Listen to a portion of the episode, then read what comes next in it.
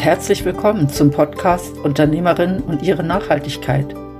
Erfahre von Unternehmerinnen, wie sie in und mit ihrem Business zu mehr Nachhaltigkeit beitragen. Lass dich inspirieren und finde so den nächsten Nachhaltigkeitsschritt für dein Unternehmen. Mein Name ist Christine Abbühl und ich wünsche dir viel Spaß bei dieser Podcast-Folge.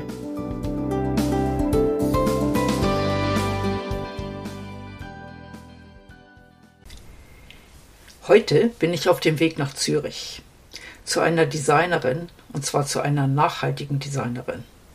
Und ich bin ganz, ganz doll gespannt, was sie mir erzählen wird. Ich glaube, das wird ein mega spannendes Gespräch und ich freue mich, wenn du dabei bist. Karin, wir sitzen hier in deinem Büro und ich bin ganz gespannt, was du zu erzählen hast, weil du machst was ganz Tolles und darauf komme ich gleich zu sprechen. Herzlichen Dank, dass ich da sein darf. Und bevor wir so richtig einsteigen, wüsste ich gerne, was ist deine Lieblingsblume? Blume? Ich habe es mehr mit den Bäumen. Jetzt, wo du mich fragst. Okay. In dem Fall, was ist dein Lieblingsbaum? Birke. Die Birke. Ah, interessant. Schöner Baum. Den habe ich auch gern. Mhm. Karin, du machst nachhaltiges Design. Was ist das genau? also, ähm, ich habe einen ganzheitlich nachhaltigen Anspruch an mein Design. Also das ist nicht einfach auf der ökologischen Ebene, sondern es ist auf der menschlichen Ebene und schlussendlich auch auf der ökonomischen Ebene. Mhm. Und ich mache meine Kommunikationsmittel, sage ich jetzt mal so als Überbegriff, ökologisch nachhaltig, indem ich zum Beispiel ähm, Papier nehme, wo Cradle to Cradle ist oder wo Blaue Engel zertifiziert ist. Ähm, und ich drucke mit nachhaltigen Druckereien zusammen, solche, die im besten Fall auch zertifiziert sind, die zum Beispiel ohne Alkohol drucken, die keine Klimalage haben und so weiter. Da gibt es ganz viele verschiedene Aspekte. Mhm. Und das, sind so, das ist Druckabteilung oder Printmaterialsachen. Und da gibt es natürlich noch Webseiten und die kann man ja auch nachhaltiger oder eben weniger nachhaltig machen. Also da geht es vor allem um den Stromausstoß oder um den Stromverbrauch und um den CO2-Ausstoß von einer Webseite. Ja. Je schwerere Webseiten, desto mehr Strom braucht es natürlich und desto unnachhaltiger oder unökologischer ist sie. Ich kann mir vorstellen, das ist etwas, was noch einige Menschen jetzt aufhorchen lässt. Kannst du sagen, was ist eine schwere Webseite oder eine leichtere in dem Fall? Mhm. Also das kann man testen. Es gibt so verschiedene Tools oder Webseiten, wo man kann die URL eingeben und dann spuckt es einem einen Wert aus. Und wenn der Wert, äh, zum Beispiel bei Digital Beacon, das ist so eine Webseite, wenn der Wert dort unter 0,9 ist, dann ist das super, aber die meisten Webseiten die sind weit über 1, 2, also einen sehr höheren CO2-Ausstoß. Mhm. Und das wird vor allem verursacht einfach durch Material, also durch Videos zum Beispiel, durch Bilder, durch Code und vor allem auch, wenn die Seite nicht bei einem grünen Hoster gehostet ist. Also wenn der nicht mit sauberem Strom arbeitet. Ah, okay. Das heißt, die, die Webseiten, die diese Überprüfung machen, die gucken auch, wo wird das Ganze genau. gehostet und das ist interessant. Ähm, wenn ich jetzt als Unternehmerin das mache und ich stelle mit Schrecken fest, dass ich da einen hohen Wert habe, was würdest du mir dann empfehlen? Mirolite. ja, das ist das Einfachste. Äh, in vielen Fällen arbeitet ähm, eine Unternehmerin ja aber mit jemand zusammen, der für sie die Website gemacht hat vielleicht oder auch den Firmenauftritt. Ähm, was würdest du in so einem Fall empfehlen?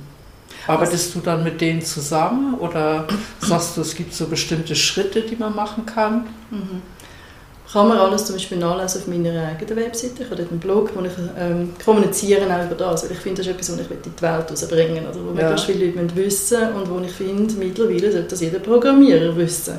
Ah, oder okay. auch machen. Also ich finde, ja. das ist mittlerweile einfach so State of the Art, aber das ist leider noch nicht so. ähm, ganz einfache Mittel, als erstes einfach mal die Videos ausrühren, wenn es irgendwie geht. Das ist das, was am meisten Gewicht hat. Oder? Ja. Und dann als nächstes Bilder möglichst leicht abspeichern. Das ist etwas, was viele Leute nicht wissen, wie man überhaupt Bilder wirklich richtig abspeichern, damit sie eben leicht sind und wenig Strom verbrauchen. Ja. Das sind okay. sind jetzt so die zwei grössten Baustellen, ja. die man muss aufräumen muss. Und dann ist man schon mal recht gut unterwegs. okay, das heißt, da hat man schon einen guten Ansatz, was man auch als Unternehmerin selber mal anschauen kann, wo man meistens dann nicht noch jemanden beauftragen muss dafür. Interessant. Ähm, haben die, die Farben von dem Online-Auftritt auch etwas mit Nachhaltigkeit zu tun? Hm. Online ja. nicht. Print, Online nicht. ja, ja, auf jeden Fall. Ja, das ist klar. Online nicht. Das heißt, ich kann, wenn ich mir jetzt ein Logo machen lassen möchte, da aus dem Vollen schöpfen, solange ich das nicht drucken will. ja, wobei das äh, meistens ja nicht der Fall ist. Man hat ja meistens noch irgendetwas gedruckt, wobei natürlich ja. immer weniger heutzutage. Ja. ja. Äh, du tust ja auch Logos entwerfen und auch nachhaltige Logos. Ähm, worauf achtest du denn genau? Sind das bestimmte Farben oder was spielt da rein, damit ein Logo nachhaltig ist oder nicht? Hm. Also der Farbauftrag ist etwas Wichtiges. Wenn ich jetzt ein grosses, vollflächiges Logo habe, dann braucht es natürlich sehr viel Farbe und das wird dann irgendwann einmal nicht oder nicht mehr so nachhaltig. Also je weniger ja. Farbe, desto nachhaltiger, logischerweise. Oder? Wobei das Logo, muss man sich vorstellen, macht man meistens nicht 7 Meter auf 7 Meter, sondern es ist meistens eine relativ kleine Angelegenheit, außer es ist auf einem Plakat dann ist es ein bisschen grösser. Ja. Aber man versucht halt dann einfach ähm, zu optimieren, was irgendwie geht. Und wenn man eine Strichvariante kann machen ähm, oder wenn man nicht auslesen zwischen einer Strichvariante von einem Logo oder einer vollflächigen Variante, dann gehe ich eher auf eine leichte Strichvariante. Mhm. Also der Ansatz ist da eigentlich Farbe einzusparen mhm. und gar nicht auf bestimmte Farben zu gehen. Man kann schon auf Farben schauen. Es gibt zum Beispiel eine Farbpalette, die extra für das entwickelt worden ist, wo es ähm, ja, verschiedene Farbnuancen gibt, die aber alle mit einem sehr minimalen Farbauftrag funktionieren. Also im Druck hat man ja Zmück, Cyan, Magenta, Yellow und Schwarz. Mhm. Das wird dann zusammengemischt. Ja. Und je heller die Farbe, desto weniger Farbe muss man auftragen. Ah, und die okay. Palette stellt sich eigentlich zusammen aus sehr hellen Tönen. Also es geht bis zu einer gewissen Dunkelheit, wo man sagt, okay, bis dorthin ist es immer noch recht wenig Farbauftrag, aber man kann halt dann nur die speziellen Farben drucken aus dieser Palette. Ja. Man ist dann ein bisschen eingegrenzt und halt eben sehr hell unterwegs, aber es ist sehr nachhaltig. Und ich finde, so etwas macht dann zum Beispiel Sinn für eine Firma, die sich einfach wirklich das gross auf die Fahne schreibt und sagt, ja. ihr wollt überall durchgängig, total ganzheitlich nachhaltig sein und es zieht sich bis zu den Farben durch. Das, das finde ich ja cool, oder? Das ist ein Statement. Ja, ja das ist ein großes Statement. Ähm, muss ich ehrlich gestehen, bin ich, da bin ich auch noch von entfernt. Ähm, es gibt viele Dinge, wo entstanden sind mit meinen Anfängen, wo ich heute merke, ich würde das anders machen, wenn ich nochmal an den Punkt komme. Für mich ist das eigentlich das, wo ich sage, okay, in Zukunft mache ich das nicht mehr so, dann suche ich einen anderen Weg. Finde ich auch sehr wichtig, dass man das so machen kann. Ähm, du hast jetzt von der Website gesprochen, wo man nachhaltiger die gestalten kann oder machen kann und vom Logo, was bei den Printmedien ist logisch. Was würdest du empfehlen, wenn das um Visitenkarten geht? Das ist ja immer so ein mhm. großes Thema. Mhm. Da muss man sich als erstes die Frage stellen, brauche ich überhaupt Visitenkarten? Weil, also mein Ansatz ist auch Reduce als mhm. erstes oder reduzieren. Also was brauche ich überhaupt? Ja. Und wenn ein Kunde zu mir kommt und sagt, ich brauche das und das und das und das, dann schaue ich zuerst mal mit ihm, ja, warum brauchst du das? Brauchst du das wirklich? Ja, natürlich brauche ich eine Visitenkarte, ist ja klar, das braucht man doch. Ja, ja nein, man braucht das nicht. Also ich kann zum Beispiel auf meinem Handy hinten drauf einen QR-Code haben. Und wenn es jemand einliest, dann hat er automatisch alle meine Kontaktdaten und das kann er nachher bei sich speichern. Ganz ja. einfach. Das heißt, du schaust mit deinen Kunden auch bei den ganzen Auftritten, ob es das wirklich braucht. Also so eine, das ist so eine der Grundsatzfragen. Brauche ich das wirklich? Ja. Also brauche ich das spezifische Produkt? Ja. Und wenn man etwas braucht, ist es dann wirklich das oder kann man es zum Beispiel schlanker machen? Also eine dünnere Broschüre, die weniger Papier braucht. Oder vielleicht ist es halt nicht eine A4-Broschüre, sondern eine A5-Broschüre. Okay. Also wirklich reduzieren und schauen, wie ja. kann ich ähm, Ressourcen einsparen. Also ja. Papier oder Karton jetzt in dem Fall. Ja. Ähm, wenn ich so den, den Kommunikationsauftritt habe, dann habe ich ja nicht nur Visitenkarten und Flyer oder Broschüren, sondern es gibt ja auch das große Feld der Kundengeschenke. Mhm. Kannst du dazu auch was sagen? Mm, da gibt es mittlerweile recht coole Lösungen. Also Firmen, die sich spezialisiert haben auf nachhaltige Sachen. Ja. Ähm, fällt mir jetzt gerade jemand ein, der macht so, äh, ich glaube Bleistift sind das. Ah, die habe ich auch schon gesehen, wo Ah, hinten noch so Samen Ja, drin genau. sind auf dem letzten Rest, ja? Ja, ja ich glaube aus Holz oder irgendein äh, schönes Material, das halt nachwächst. Ähm, ja, genau so Sachen. Oder? Und Kundengeschenk ist auch dort immer die Frage, ja, braucht es das? Oder? ja. Und dann, ja, was kann ich machen? Und zum Beispiel das mit Bleistift und Pflanzen und Blumenpflanzen ist doch so etwas Schönes. Ja. Ich finde es total gut. Also das heißt, du suchst auch, wenn es um Kundengeschenke geht, mit deinen Kunden, also klar, der erste Ansatz ist, braucht es das wirklich, aber wenn der Kunde sagt, doch, ich möchte das, ähm, schaust du für eine nachhaltige Variante. Und ja, wenn ich manchmal so gucke, dann sehe ich da sehr, sehr viel, wo sehr schön grün gewaschen sind, würde ich Ja. mal sagen, und nicht wirklich nachhaltig sind. Wie überprüfst du, ob das nachhaltig, ob das wirklich nachhaltig ist oder nicht, wenn du für deinen Kunden so etwas suchst? Ja, ich rede immer mit den Leuten. Also es ist wie jede Druckerei, wo ich mit einer arbeite, ich gehe dort hin und ich führe sehr lange Gespräche mit den Leuten. Und ich stelle kritische Fragen. Ja. Und das, was auf der Webseite steht, ist das eine, oder? aber das, was dann dahinter ist, ist dann vielleicht etwas anderes. Und ähm, wird das akzeptiert oder merkst du auch, dass da Widerstand ist oder dass es da Druckereien gibt, die sich ertappt fühlen, sag ich mal? Mm, Ja, dann muss ich gar nicht schauen. Oder? Also wenn Ja. jemand ähm, zu mir sagt, ja, nein, sie können nicht vorbeikommen, dann ist gut. Oder? Aber es Okay. gibt zwei Druckereien, zum Beispiel Trogpresse in Zürich und Vögeli in, was sind die in Langnau, zwischen Ja. Bern und Luzern. Und Vögeli ist so das nachhaltigste, ich, gibt es Ja. in der Schweiz. Und die empfangen einen mit offenen Armen, weil die haben nichts zu verbergen. Ja. Und dann nehmen sich zwei Stunden Zeit, oder? Und dann Ja. gehe ich dort hin und rede mit den Leuten und stelle all meine Fragen. Ich sehe, wie die Leute unterwegs sind. Ähm, ich erlebe die Menschen, oder? Ich sehe nicht nur die ökologische Nachhaltigkeit, ich sehe auch die soziale Nachhaltigkeit. Ja. Ich merke das auch im Umgang mit mir, also wie sie die, die, die Kundenpflege machen, wie, wie, ja, wie, wie die Kundenberater mit mir reden, wie die sich Zeit nehmen und mich beraten. Das ist äh, Ja. wow. Also da kommt dann der Aspekt von der, sage ich mal, Nachhaltigkeit so auf der sozialen Ebene, auf der Ebene Mensch zum Tragen, die für dich auch wichtig ist. Ähm, wie, wie handelst du das mit deinen Kunden?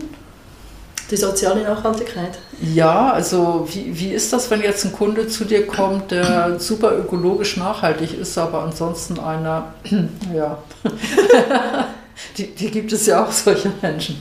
Ähm, wie gehst du damit um?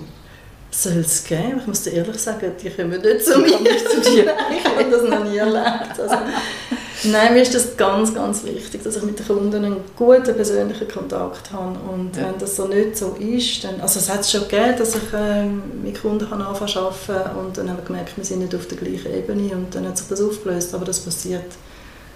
Wie lange arbeite ich jetzt? Seit über 26 Jahren. Das ist mir jetzt zweimal passiert. Ja. Also, Aber das heißt, du bist da auch so konsequent, wenn du merkst, das geht Mhm. nicht, dass du den Kunden dann sagst, horch, ähm, wir sind kein gutes Team. Oder? Ja. Ja. Ja, weil also, ich muss gerne arbeiten und, oder ich will gerne arbeiten und wenn das nicht geht für einen Kunden, dann kann ich nicht. Also, Ja. bei, bei mir ist es wirklich ganzheitlich. Ich, ähm, für mich muss es auf allen Ebenen stimmen. Ja. Sonst will ich das nicht machen. Ich kann das gut verstehen und nachvollziehen. Ähm, Das war für mich ein rechter Lernprozess zu merken, dass es wirklich auf allen Ebenen stimmen muss, damit es auch wirklich Spaß macht und damit auch wirklich ein gutes Resultat rauskommt. Ähm, In der Welt, wo ich vorher unterwegs war, war das wahrscheinlich immer das, wo, wo ich gemerkt habe, das ist nicht das Richtige für mich und mir das wie nicht eingestehen konnte. Äh, Hast du das von Anfang an so gemacht oder war das für dich auch ein rechter Lernschritt, dahin zu kommen? Ja, ich habe das von Anfang an so gemacht. Okay. Ich habe meine erste Lehrstelle abgebrochen, weil es einfach nicht gegangen ist mit dem Chef. Ich habe gefunden, ich fühle mich dort nicht wohl. Es ist nicht das, was er mir versprochen hat. Ja. Ich habe eine neue Lehrstelle gesucht und das war so, so schön. Gewesen. Und Ja. dann hat es mich das einfach so weiter, ähm, oder es hat sich weitergezogen, dass ich auch zum Beispiel nie an einer grossen Firma arbeiten weil mir das so unpersönlich war. Ja. Ich habe immer in kleinen Agenturen geschafft, wo ich konnte bewirken konnte, wo ich konnte dabei sein konnte, wo wir ein cooles Team waren, wo wir auch äh, Freunde waren. Mhm. Also damals, als ich noch angestellt war, bin ich so unterwegs. Gewesen. Immer. Und jetzt bin ich ja selbstständig seit 2015 und äh, das hat sich jetzt einfach so auf meine Kunden übertragen. Oder auch meine Partner, oder? Ich habe ja auch Partner, ja. die ich mit denen zusammenarbeite. Äh, Sachen, die ich nicht selber mache, zum Beispiel mit Webseitenprogrammierung, das mache ich nicht selber, dort hört es bei mir irgendwie auf, weil ich einfach nicht auf allen Ebenen kann. Ähm, ja. Ja, auf einem genug höheren professionellen Level sein und dann muss ich einmal sagen, okay, bis dahin geht es und das mache ich nicht, weil das kann ich einfach nicht gut genug. Ja. Und dann habe ich Partner. Das heißt, du hast dir auch ein Netzwerk gesucht von anderen Unternehmen, um, äh, sage ich mal, einen Full-Service anbieten zu können. Und ich nehme an, die suchst du genauso aus, wie du auch eine Druckerei aussuchst. Ja. Ja. Äh, wie lange dauert das, wenn du jetzt jemanden kennenlernst, bis du sagst, doch, das, das ist jemand, mit dem, mit dem ich so fest zusammenarbeiten möchte? Geht das relativ schnell? Sagt dir dein Bauch, ja. wow, der Mensch, das stimmt? Oder ist das ein Prozess, wo du Stück für Stück alles Mögliche abcheckst? Nein, Nein ich spüre das. Das ja. schnell, das ist äh, Hauptsache. Ja. Wäre das auch etwas, was du anderen Unternehmerinnen empfehlen würdest, mehr auf den Bauch zu hören? Ja, wenn, wenn das möglich ist. Also das ist gerade ein gutes Stichwort übrigens. Ich finde, ähm, ich habe angefangen intuitives Design zu machen, wo ich gar nicht mehr vom Hals an aufwärts designen, sondern eigentlich nur noch vom, vom Kopf an abwärts. Also was ich zum Beispiel mache, manchmal, ich schreibe Farben auf einen Zettel, lege die Zettel am Boden und stehe darauf ja. Und ich spüre, welche Farbe das ist. Ja. Und ich liebe es so zu gestalten, weil es bringt mich an den richtigen Ort und ja. ich mache nicht immer alles mit dem Kopf. Und so technische Techniken finde ich extrem wertvoll. Ja. Und ich, ich ähm, kultiviere das auch. Also ich übe meine Intuition jeden Tag durch verschiedenste Übungen weil das im Design extrem wichtig ist, weil das zwischenmenschlich extrem wichtig ist. Und ich merke, es ist schön, so unterwegs zu sein. ähm, wenn du sagst, du kultivierst das und du übst das, übst du das, indem du einfach in bestimmten Situationen dich mal auf deine Intuition verlässt? Oder hast du ein, ein bestimmtes Vorgehen, was du jeden Tag wieder wie absolvierst, wie so ein Training für die Muskeln oder so. Ja, genau. Also es ist wirklich Training für die Muskeln. Okay. also es sind Körperübungen spezifisch. Ah, okay. Ja, also Atemtechniken kombiniert mit Körperübungen. Ja wo ähm, eigentlich den, wie den Weg frei machen, also dass die, die Energie kann fließen im Körper, ja. dass man verbunden ist durch den ganzen Körper durch, dass die Chakras ähm, allein sind. Ja. Das klingt jetzt ein bisschen, ja, vielleicht ein bisschen abgehoben, aber für mich für ist mich das... Nicht. Äh, für unsere eins nicht, für andere vielleicht schon, aber für mich funktioniert das so und schlussendlich ähm, ja, muss ich auch wissen, was mir am besten tut, für das nachher mein Resultat stimmt, oder? also ja. das, was ich nachher Kunden präsentiere. Und wenn ich dazugekommen bin, ich kann ja dem Kunden gleich sein, oder? Hauptsache, ja. ist nachher Hauptsache das Ergebnis ist nachher genau. so, dass der Kunde zufrieden ist, genau. Ja. Ähm, gibt es, also wenn ich jetzt so in, in der Welt draußen gucke, habe ich das Gefühl, es gibt mittlerweile mehr Menschen, die so zusammenarbeiten möchten und die auch so unterwegs sein möchten trügt das, weil, weil meine Filterbubble so ist? Oder äh, kannst du das bestätigen, dass, es, dass die, die, die Anzahl Unternehmerinnen und Unternehmer, die so nachhaltig unterwegs sein möchten, wirklich zugenommen hat? Ja, aus meiner Perspektive schon, aber ich bin natürlich auch in der Bubble. Auch in der Bubble ich bin ja. total in der Bubble. Also ich habe mittlerweile ein riesen Netzwerk auf äh, LinkedIn, ja. aber auch, weil ich mich halt verbinde mit diesen Menschen. Also wenn ich mich mit dir verbunden habe, oder? Ja. weil ich einfach merke, hey, das sind Menschen, die sind spannend, die sind in diesem Bereich. Ich lüte dort mal an und rede mal mit dem Menschen. Und so habe ich mir, ich habe es äh, spannend, ich habe mir ein Mastermind aufbauen mit Green Creatives. Also Leute, die im weitesten Bereich so das machen, was ich mache. Ja. In der Schweiz. Okay. Und haben dann auch versucht und irgendwie hat das nicht ganz funktioniert. Und jetzt habe ich mein Mastermind, aber das bin ich und zwölf Deutsche. also ich habe okay. das Gefühl, in Deutschland ja. passiert viel mehr und Leute sind viel mehr offen, sind viel mehr ähm, sich am Verbinden mit anderen, viel mehr weißt, offen auch für den Austausch. Ja. Ähm ja, also ich bin mir nicht so ganz sicher, ob es in Deutschland viel mehr, es gibt wahrscheinlich viel mehr, aber es gibt ja auch viel mehr Einwohner in Deutschland. ähm, aber ja, es ist nicht so ganz einfach. Ich, ich muss sagen, ich habe mittlerweile auch viele in der Schweiz in, gefunden, weil ich ähm, meine Angebote auch in der Schweiz eigentlich ähm, absolviere, sage ich mal, oder dort meine Kunden finde und eben nicht in Deutschland.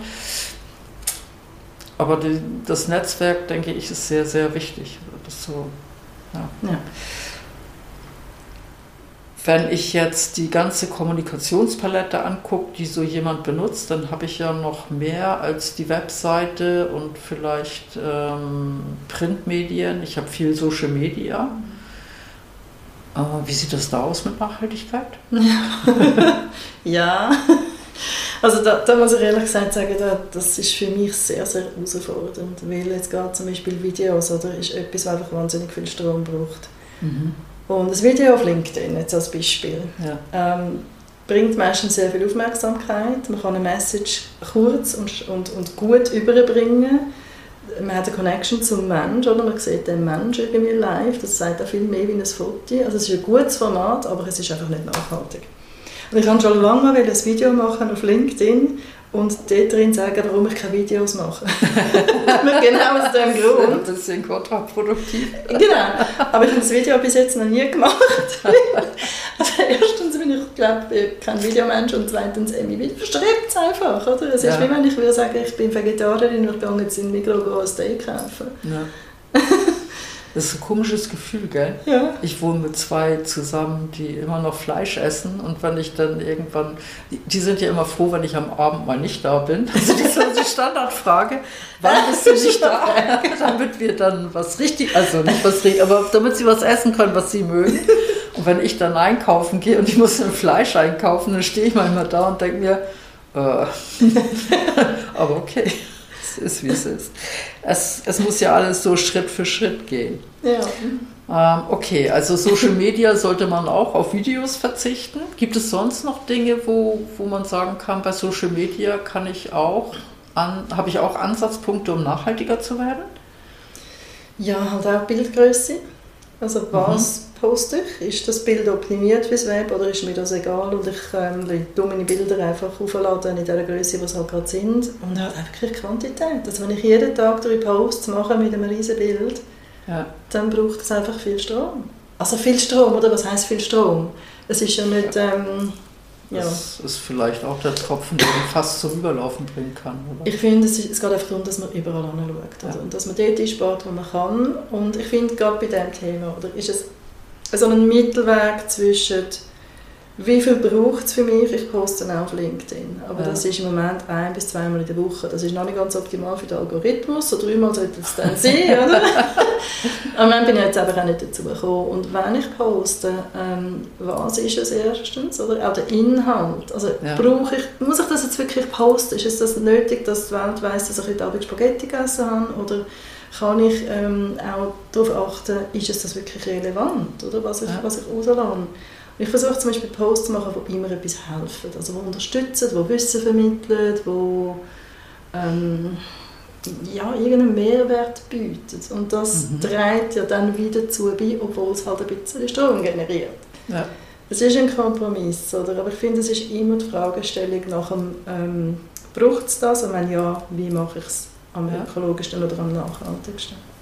Das heißt, es wäre eigentlich auch so also erstens ein guter Abschluss, finde ich. Und zweitens äh, ein, ein, guter Hinweis oder Ansatzpunkt für alle Unternehmerinnen und Unternehmer, jeweils bei einer Handlung zu fragen, braucht es das wirklich?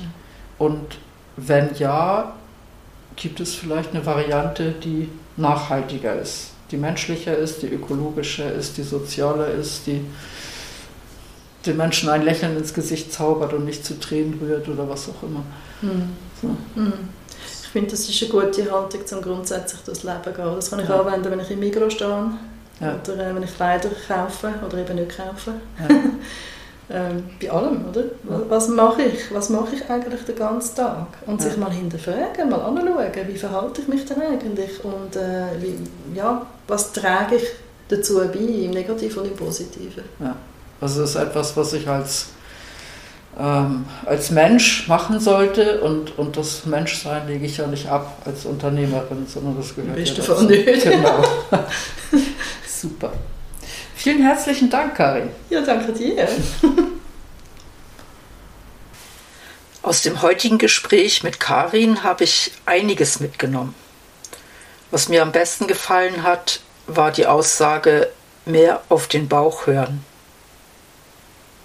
und intuitiv arbeiten. Wie machst du das? Arbeitest du intuitiv oder alles aus dem Kopf? Lass es mich wissen. Danke, dass du diese Podcast-Folge von Urpunkt gehört hast. Mein Name ist Christine Abbühl und ich begleite Menschen und Unternehmen auf ihrem Weg zu mehr Nachhaltigkeit. Wenn dir der Podcast Unternehmerinnen und ihre Nachhaltigkeit gefällt, würde ich mich freuen, wenn du ihn abonnierst. In diesem Sinne, tschüss, bis zum nächsten Mal.